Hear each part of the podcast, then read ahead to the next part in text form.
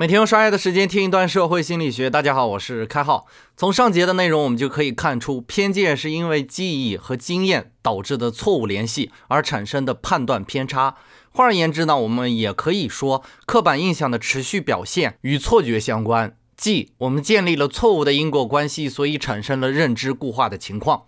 今天呢，我们要来说一说影响偏见的两个层面：情绪化和行为歧视。各位听官有没有尝试过和情绪化的人讲道理啊？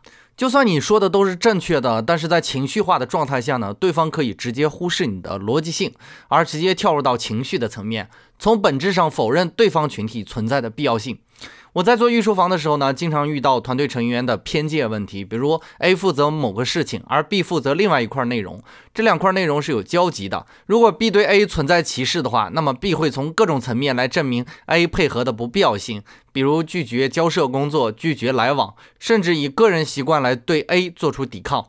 通常你要是和这种人讲道理的话，这种人是完全不会去听的。一般遇到这样的情况呢，我都是尽可能去说服。如果不能说服呢，那就直接换人，因为对方否认不仅仅是你的逻辑，而是你的判断。这样人呢，只会从大概率上做出为团队工作添堵的事儿。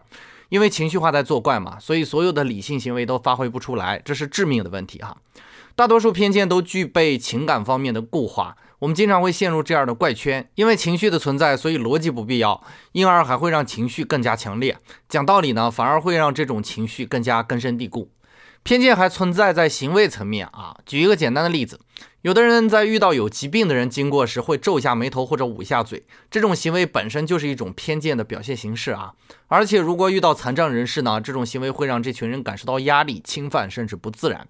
我和一些家庭离异的孩子们都聊过天儿哈，他们也反映出这样的情况，那就是当别人知晓自己的家庭破碎之后，虽然嘴上说着没关系，但实际上还会在行为上予以排斥和抵抗，甚至不愿意与这些孩子走得太近。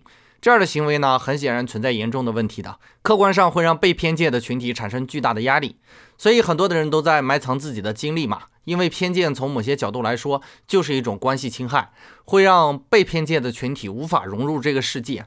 偏见只要存在呢，伤害就不会停止。我想提醒各位一点哈，无论是身体上还是心灵上的空白，这都是正常的行为。我们不应该因为某些特殊的经历或者灾难，就再次伤害那些受过苦难的人。我们都是人类嘛，那便不可避免的不完整。每个人都是如此啊。偏见不会让一个人更加优越，让人优越的永远是出色的思维方式和客观的评价系统。现代社会都讲智性恋，偏见显然是一种非常愚蠢的行为。这和我们说的高智商性感相差太远了哈！不要放弃心灵的美丽，好看的外表也掩盖不住平庸的灵魂，而优秀的灵魂呢，在平凡的长相下才会更加的闪耀。本节概念就播讲到这里，感谢您理解今天摄星的主要内容。更多内容关注微信公众号“开号御书房”，我们下工作日再见。